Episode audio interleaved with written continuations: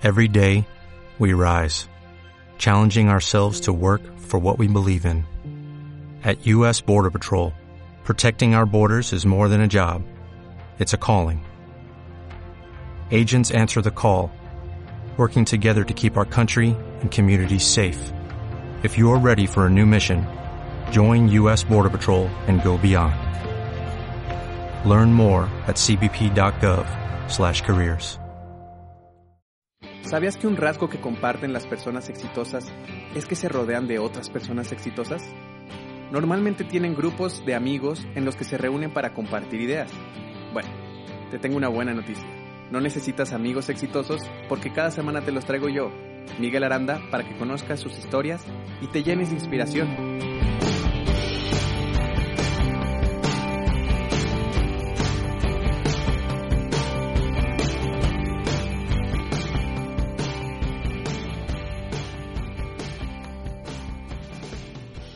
Hola, bienvenido y bienvenida a un episodio más de Emprendedores de a pie. En esta ocasión platiqué con Avi de la Torre, ella es psicóloga y fue muy padre todo lo que nos platicó porque muchas veces queremos arrancar, queremos motivarnos y no sabemos por qué hay ciertas barreras en nuestra mente que no nos permiten continuar. Entonces ella precisamente se dedica a ayudar a la gente a poder desbloquear estas barreras, estos miedos, estas incertidumbres que luego tenemos a través de la programación neurolingüística. Y pues nada, escúchalo hasta el final porque la verdad eh, todas las recomendaciones que da están muy interesantes. Bienvenida, Avi, ¿cómo estás? Hola, muy bien, gracias. Gracias por acompañarnos y me ayudas a presentarte. Claro que sí. Muy bien, vamos con la ronda relámpago, lugar de nacimiento. Ciudad de México. Ok, estudios. Mm, maestría en psicoterapia psicoanalítica es el último. Ok. Pasión. Los animales y ayudar a los demás. Muy bien, libro, película o frase que más te haya inspirado para emprender. Pues más que un libro o una frase, me, me mueve eh, el poder conocer a las personas y, y sobre todo pues que desde muy niña me encantaba hacer clic con la gente y dejarles algo positivo. Ok, muy bien. ¿Y qué huella te gustaría dejar en el mundo? Me encantaría que todo lugar donde yo llego quede un poco mejor que como estaba. Ok, muy bien. Pues muchas gracias por venir. Eh, nos tienes un tema preparado acerca de la programación mental para que esta te ayude a alcanzar los objetivos que deseas, no solamente en lo profesional, sino en la vida, ¿no? Así es. ¿Y por qué es importante esto? ¿Cuál es la diferencia de tener este tipo de herramientas para tu mente al cual a no tenerlas, por ejemplo? Bueno, pues es muy importante porque es como si tú te subieras a, un auto y dejaras que, el auto por tener un motor o por tener llantas te llevara hacia tu destino, ¿no? O sea, eh, la programación mental es tal cual tomar el volante, la palanca y elegir tu destino para poder realmente lograr y llegar hacia donde tú quieres, eh, no hacia donde el destino o la, el viento te lleve, sino que es tomar un control total de tus herramientas y usarlas a tu favor. Ok, entonces digamos que si tienes toda la maquinaria, que en este caso es tu cuerpo, es tu vida, o sea, por sí sola no va a llegar a donde tú, tú deseas. O sea, te tienes que convertir en el líder, en el conductor de, de, esa maquinaria para que poder llegar, ¿no? O sea, claro. Y digamos, estas son las herramientas para poder tomar ese control. Así es. Eh, pues es que tal vez llegues a algún lado, ¿no? Te vas a mover y, y a lo mejor el lugar al que llegas te gusta. Pero al final de cuentas yo pienso que es eh, mejor que tú puedas elegir, decidir y bueno, tomar acción para que al final de cuentas todos estos elementos lleven a un propósito y, y que esto te haga sentir feliz, no solo a ti, sino a las personas que te rodean. Ok, muy interesante. A ver, entonces platícanos, ¿cuál sería el primer tip para tener programación mental que te ayude a, lograr estos objetivos? Bien, pues el primer tip yo diría que es hacer una lista mental, puede ser, dependiendo de cómo te acomode más, ¿no? Si tú eres una persona más visual, te puedo ayudar a hacer un, una pequeña lista escrita. Algo que es muy importante es no saturar a tu mente. Lo máximo, el número máximo de, de tareas que debes enlistar es tres o cuatro máximo, ¿no? Una lista mental de lo que vas a hacer el día siguiente Ah, ok. para que tu mente al final del día se, se concentre en realizar esas labores, esas tareas y cuando termine tu, tu rutina puedas sentir la satisfacción de, de que hiciste algo productivo durante el día. O sea, te sientes más productivo, te sientes más feliz y como con mayor motivación. Ok, ¿y esta lista también se puede escalar, digamos, a seis meses, un año o varios años? ¿O hasta qué punto lo recomiendas? Porque, digamos, esto te ayuda, entiendo, al día a día, pero también supongo que tienes que tener un fin un objetivo final al cual quisieras alcanzar, o, si bien no final, pero sí eh, eh, ese ideal, ¿no? Claro, lo que pasa es que durante muchos años nos han dicho que nuestras metas y nuestros objetivos son lo más importante, pero en realidad lo más importante es el proceso. Porque, por ejemplo, no sé, la típica de, de, de toda la vida, ¿no? Quiero, quiero Mm, bajar de peso, ¿no? O quiero dejar de fumar, o, estos eh, objetivos que de pronto nos ponemos. Eh, y obviamente constantemente estamos bombardeando nuestra mente diciéndole, no puedes, no puedes, porque este año tampoco pudiste, este año no bajaste los kilos que decías.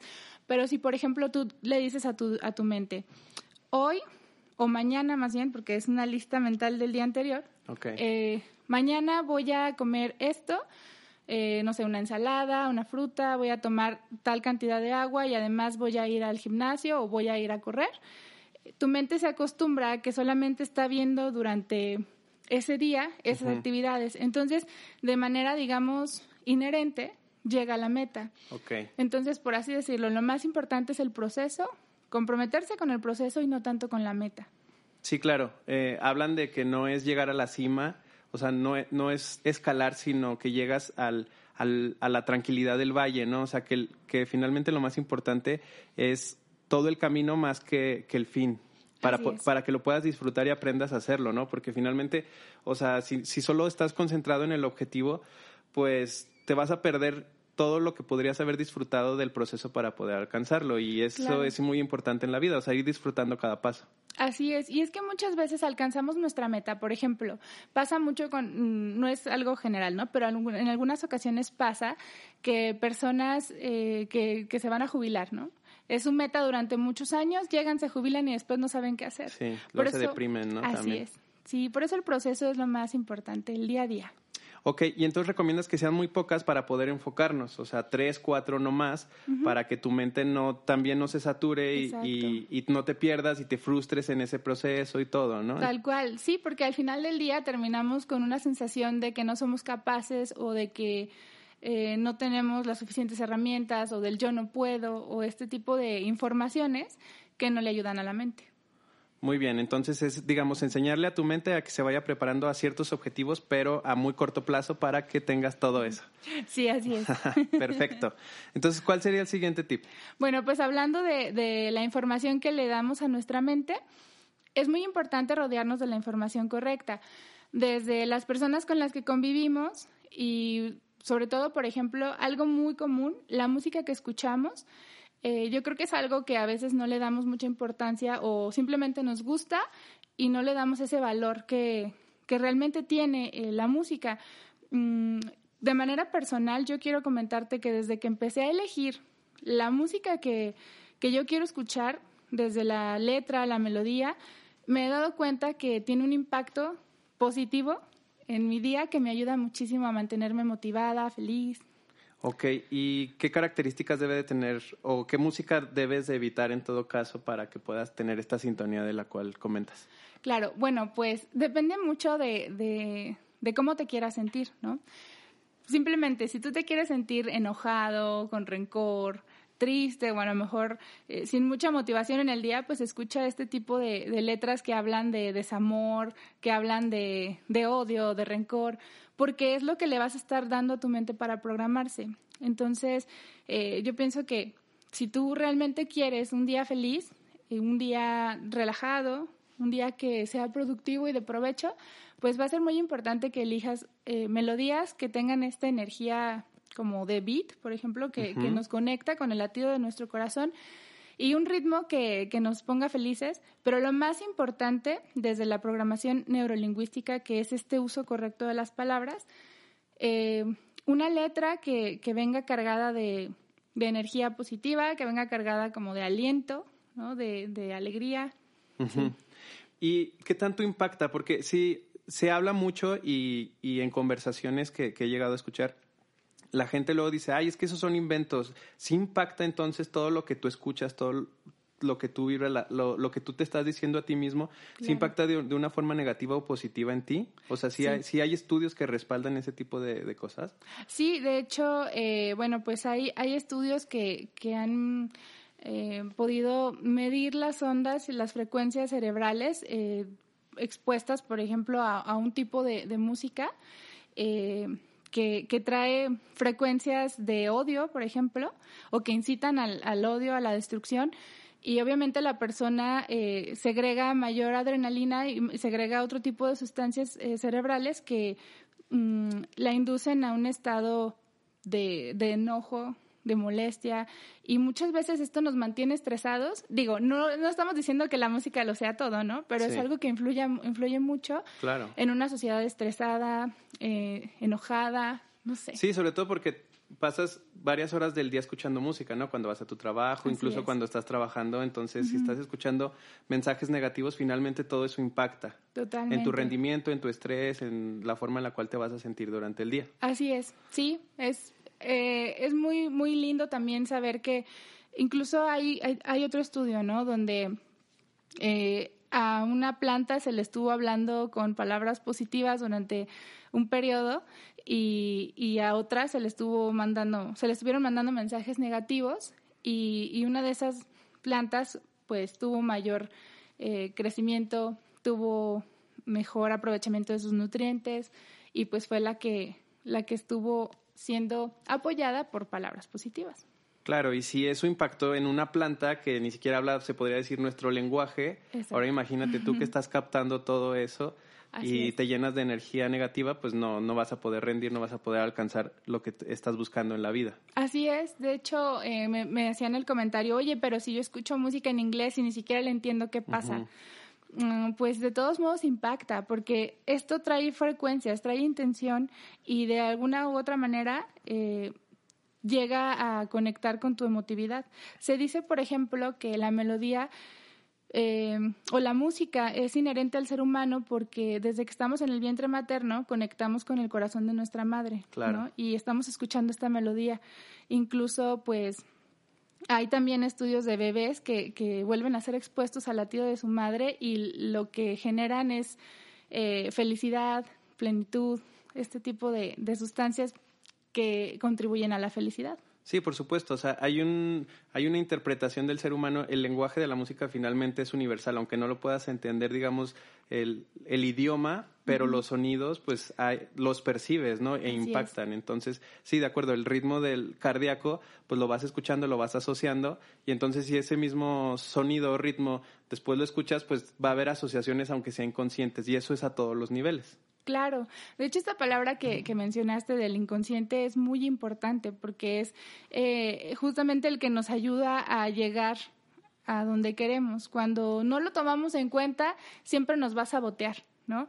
Pero si lo tomamos en cuenta y si, y si nos apoyamos de él, de esta parte de nuestra mente inconsciente, seguramente vamos a tener éxito.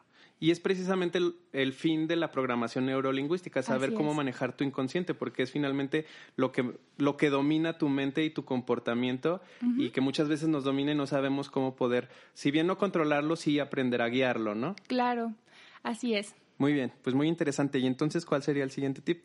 Bueno, pues justamente con este último punto que, que, que estamos comentando del inconsciente, yo creo que si si todo mundo llega a nuestro inconsciente a veces desde la mercadotecnia, por ejemplo, y, y que tenemos todo este, este bombardeo de, de acciones que en ocasiones ni siquiera estamos conscientes de que estamos realizando, ¿por qué no nosotros mismos también empezar a llegar a nuestro inconsciente y, y usarlo para, para tener beneficios positivos, para tener bienestar, etcétera, ¿no? El punto número tres justamente habla de tener diálogos internos con, tu persona, ¿no? Porque, eh, por ejemplo, a mí me sirve mucho de llevarle la información correcta a mi inconsciente cuando estoy, no sé, cuando estoy nerviosa o estresada, le empiezo a hablar, le empiezo a hablar. De hecho, hay un ejercicio que se llama niño interior y es mm, básicamente el el proyectarte o el, o el asimilarte como un niño realmente que vive dentro de ti y empezarle a hablar a él ¿cómo le hablarías a un niño que está asustado o nervioso, no? Y muchas veces empezamos a decirnos cosas que, que no funcionan, como te va a salir todo mal, este, no puedes hacerlo, eh, vas a hacer el ridículo, ¿no? Por ejemplo.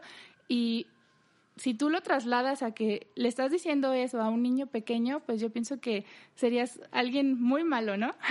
si le hablaras cruelmente a un niño, Exacto, sí, pero si tú visualizas a tu niño interno y empiezas a darle la información correcta y haces este diálogo interno de que todo está bien, de que tienes las herramientas necesarias y suficientes para, para salir adelante y te empiezas a recordar todas estas cosas, y eh, cualidades que posees, eh, positivas, ayudas mucho más en términos de, mm, de programación que si solamente eh, dejas que tu miedo hable, ¿no? Sí, yo he estado en estos ejercicios y son muy potentes. A la gente se rompe muy rápido porque conecta con ese niño interior. Y entonces, normalmente cuando nos vemos desde la posición de adultos, pues nos, nos tratamos muy mal. O sea, somos muy duros con nosotros mismos pero al bajarse de escalón, pues puedes tener más este tema de la empatía, del apoyo, de, de tratar de tranquilizarlo y es así como, pues muchas veces puedes ser más efectivo la, la resolución de, de estos temores, ¿no? Sí, es una forma muy rápida de acceder y yo siempre eh, les comento, por ejemplo, a mis pacientes, es que sé tu mejor amigo. ¿Qué haces cuando tu mejor amigo o tu mejor amiga llega llorando y, y, que quieres que se sienta mejor, generalmente le damos un buen consejo, ¿no? O lo ayudamos recordándole sus cualidades positivas. Y muchas veces eso no lo hacemos con nosotros mismos, ¿no? Somos nuestros peores jueces y creo que este diálogo interno siempre debe estar cargado de, mm, de mensajes eh, que sean reales, pero, pero que nos orienten hacia, hacia un lado más, más productivo, más feliz. Y normalmente, ¿qué le dices a tus pacientes, ahí? Porque yo conozco mucha gente que tiene este diálogo interno muy negativo. normalmente se están acusando, este, reclamando, diciendo no puedes. ¿Cómo rompes con eso para este, poder, digamos, empezar a cambiar esa programación y que ahora sea positivo? Claro.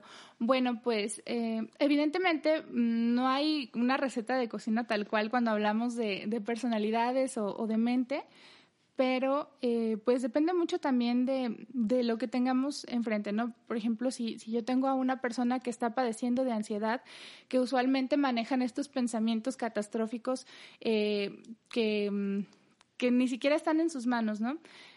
Ya tendríamos que ver el nivel de, de, ansiedad, por ejemplo, que esta persona maneja, porque en ocasiones ya no nada más eh, se trata de que tome, tome su mente y la, y la, pues la empiece a programar, porque tal vez las mismas sustancias que está generando en su, en su mente ya no dependen de, de él. ¿no? es un tema más químico. es un tema más químico y a lo mejor ya tendríamos que, que apoyarnos en otros especialistas, pero eh, si tenemos a una persona con un nivel de ansiedad mm, moderado, eh, pues solamente es, es mm, ¿cómo podemos decirlo?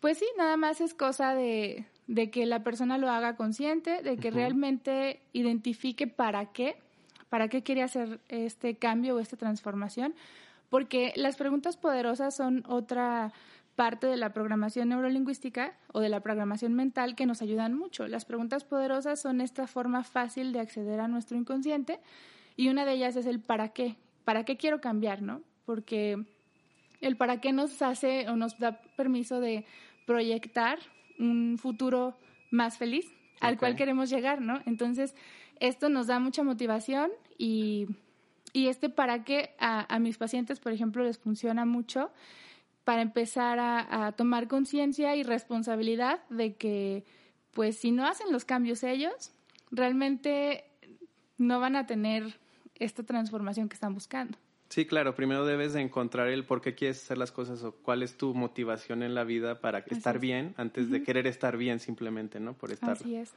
Ok, pues muy interesante. Entonces, estos son los tres tips de programación neurolingüística o programación mental. Así es, los tres tips de programación mental para tener un día pues más feliz y de ahí una vida más productiva y feliz. Es un proceso, ¿no? Así es. Muy bien, pues muy interesantes. Te agradezco mucho la parte de los tips y vamos ahora con la parte de tu historia de emprendimiento. Platícanos en qué momento dijiste fue tu momento eureka en el cual quiero emprender.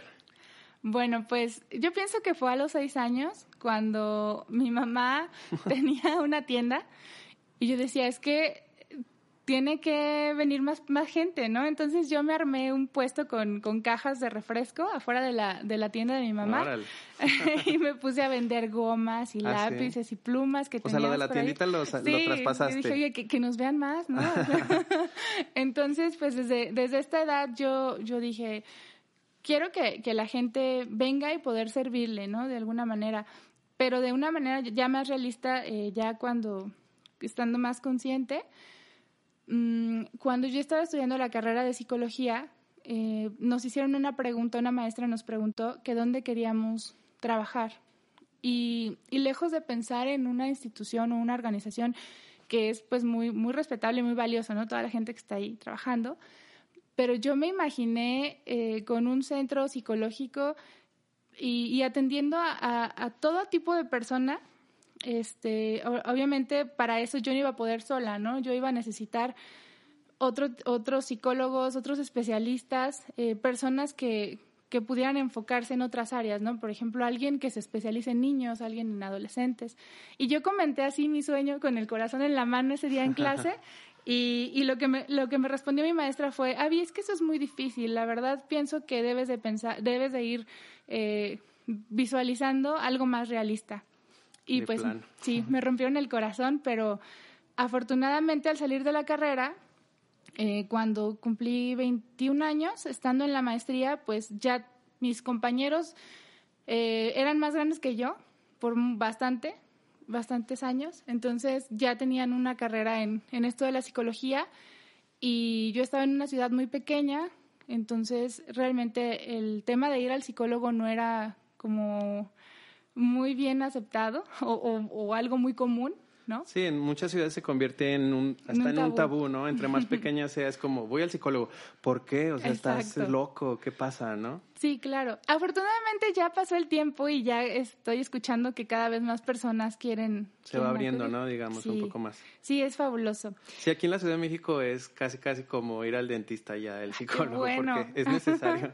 sí, sí, claro. Aparte lo entiendes como algo que no tiene que ser necesariamente de por vida, sino traes un tema pendiente de resolver, te ayudan y no es que te la vayas a vivir en el psicólogo, ¿no? No, claro, es como rompernos un pie, ¿no? Estás con tu férula un tiempo hasta que tu hueso vuelve a estar fuerte y en cuanto puedas caminar, pues adelante. Esa analogía está padre, porque finalmente pues son eh, es que te sientes roto, aunque sea de las emociones, ¿no? Y necesitas también tener un tratamiento, no va a sanar por sí solo. Así es. Sí, bien, y cuando, cuando di, me di cuenta de que tal vez en esta ciudad no, eh, no iba a poder tener el crecimiento que yo esperaba, pues eh, me salí de casa y, y, me fui, le dije a mi mamá y a mi papá que muchas gracias. Ah, sí. Sí, y me fui solita a la ciudad de Aguascalientes. Em, es una ciudad pequeña, pero igualmente pues se está abriendo a muchas... No, tiene más eh, movimiento, ¿no? Claro. Eh, económicamente, industrialmente, pues se está convirtiendo en, empieza a convertirse en un referente ya. Así es. Y entonces ahí es donde dices, voy a poner aquí mi consultorio. Sí, ahí comencé todo. Pero, o sea, tú te visualizaste, dijiste, aquí no lo voy a lograr, o sea, lo que yo tengo que hacer es moverme a una ciudad donde haya, digamos, más apertura para lo que yo puedo ofrecer, ¿no? Es también, digamos, hay un algo con los con lo cual los emprendedores se pueden empatizar, o sea, que si no ves las condiciones en donde tú estás, o sea, no importa, muévete, pero al final tienes que ir por lo que sueñas. Así es. Sí, tal cual. Y comenzó todo pues con, con un consultorio muy pequeño, ¿no? Pero, pero rápidamente empezó a haber afluencia de, de, personas y pues ahí, ahí empezó todo. ¿Y cómo le, cómo le empezaste a hacer? Porque me imagino, o sea, llegar a una ciudad nueva, bueno, creo que mm, tienes familia o, o sea, ya conocías la ciudad, ¿no? Pero ¿cómo empiezas a hacerte de pacientes? O sea, porque esos son los primeros retos también que con los cuales todo emprendedor se enfrenta. Sí, de hecho, bueno, yo tenía doble reto, ¿no? Porque vivía técnicamente pues sola, este, y tenía que mantener la casa sola, ¿no? Los servicios y todo esto. Y además, pues, eh, rentar un espacio para poder, poder comenzar. Mm, cuando me doy cuenta que no podía, era o la renta o la comida, decido hacer un espacio en, en la casa en la que estaba yo viviendo y ahí comencé y, y pues primeramente eh, era hacer el llamado, ¿no? A través de las redes sociales, de hecho, se puede hacer mucho y creo que fue mi primer movimiento eh, asertivo para, para hacerme, pues, ¿cómo decirlo? Para darme a conocer entre las personas. Pero fuiste muy realista, o sea, dijiste, no puedo con dos rentas, o sea, necesito empezar con lo mínimo, el mínimo viable, digamos, y entonces ya pasas a la acción y empiezas a, a, contactar a las personas, digamos, por tus medios, digamos, cercanos, ¿no? O sea, tu red de contactos primaria que era por medio de las redes. Así es. De hecho, bueno, ese fue el primero y, tenía colegas que todavía no estaban conmigo, pero cuando yo les platicaba a los chicos de, la ciudad anterior, de Zacatecas, eh, yo les decía, oye, me estoy saliendo a las escuelas a volantear, ¿no? A dar como promociones de dos por uno, este, y, y me decían, oye, no, pues es que eso te, como que te rebaja, ¿no? Te sobaja, perdón, como como profesionista. Y yo decía, pero es que yo quiero que la gente esté bien, entonces eh, les, les ofrecía las tarjetas y todo, los saludaba y, y, fue muy bonito darme cuenta que sí asistían muchas personas de las que yo fui a contactar de frente a frente.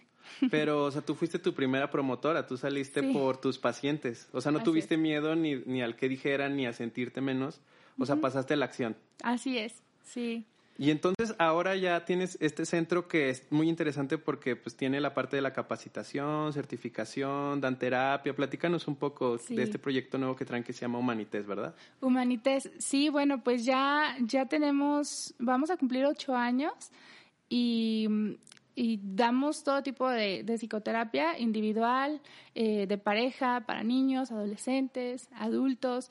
Y después fuimos creciendo y le entramos al área empresarial, damos talleres de índole de eh, desarrollo humano, eh, team buildings, eh, damos capacitación también y últimamente pues empezamos con acreditaciones para, para capacitar instructores y, y pues andamos movidos, estamos empezando haciendo nuestros pininos también en otras ciudades y pues muy contentos de, llegar a más personas. Incluso me decías que tenían en Ciudad de México próximamente también este talleres, ¿no? Y todo. Sí, sí, sí. Pues qué interesante. Y después, o sea, cuando ya empieza a tener más gente, pues viene el siguiente reto de cómo irte haciendo del equipo adecuado de personas para poder pues ampliar tus servicios y poder tener mayor cobertura. ¿Cuál, cuál es la visión con la cual tú empiezas a, a hacerte de tu equipo, de contratar personas?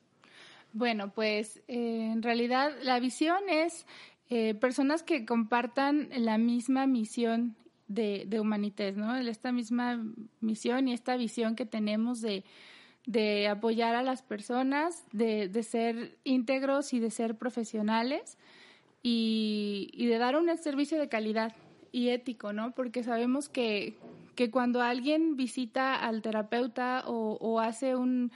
Eh, hace uso de nuestro servicio, generalmente es porque algo no anda bien. Entonces tenemos que ser muy cálidos y eso es lo que siempre hemos buscado en, el equipo, que, que, sean personas profesionales, pero que compartan esta visión muy humana de el servicio a los demás. Sí, claro, porque digamos, puedes eh, capacitarlos o enseñarles todo cómo es el funcionamiento interno, pero la parte de los valores, de la visión, pues se tiene que compartir porque esa no se adquiere de otra forma, o sea, esa ya la debes de tener, ¿no? Claro, sí.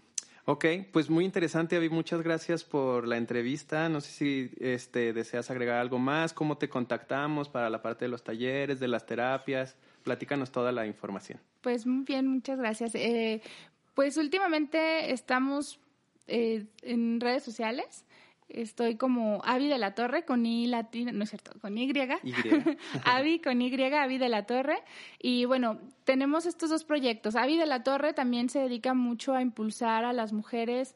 Eh, pues en, el tema de la sororidad, de empoderarnos desde el, desde el sentido de, de, conocer nuestras herramientas personales y de aportar a nuestra sociedad en general desde cualquier espacio, ¿no? Desde nuestro hogar con nuestra familia o desde el tema laboral o incluso desde nuestra autoestima.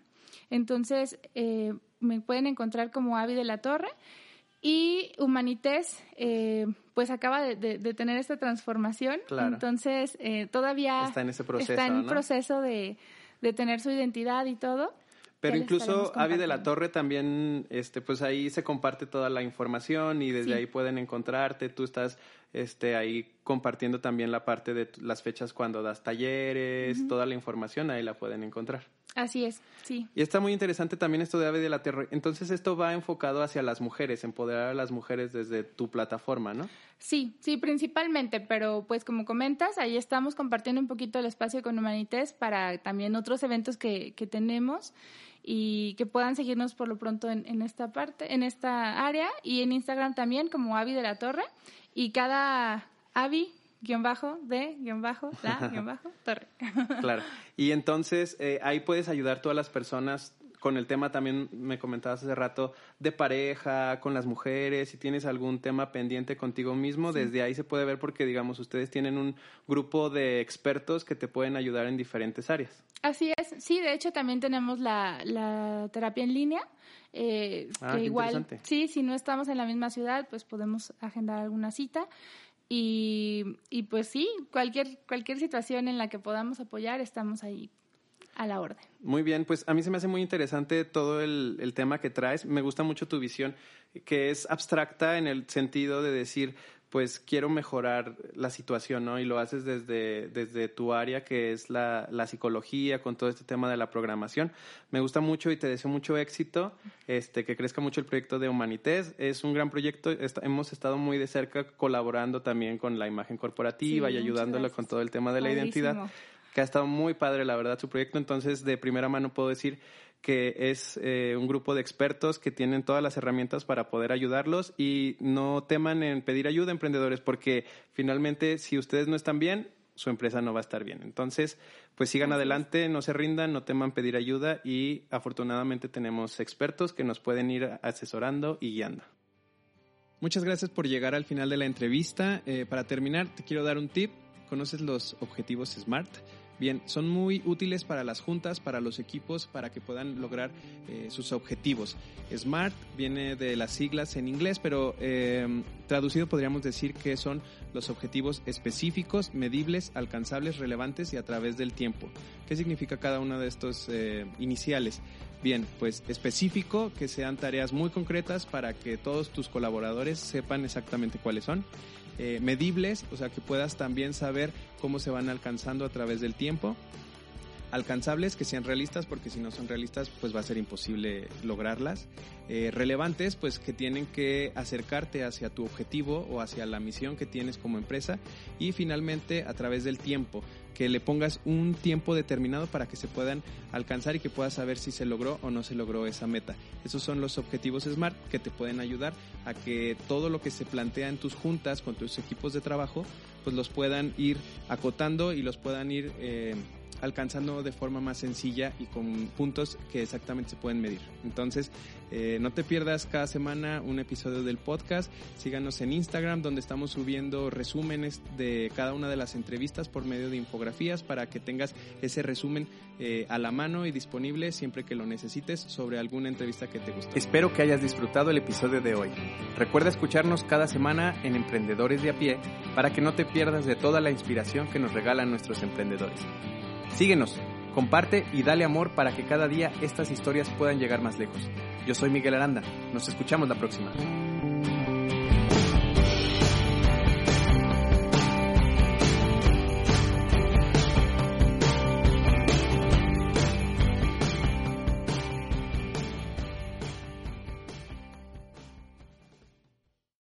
Dale más potencia a tu primavera con The Home Depot. Obtén una potencia similar a la de la gasolina para podar, recortar y soplar con el sistema OnePlus de 18 voltios de Ryobi desde solo 89 dólares. Potencia para podar un tercio de un acre con una carga.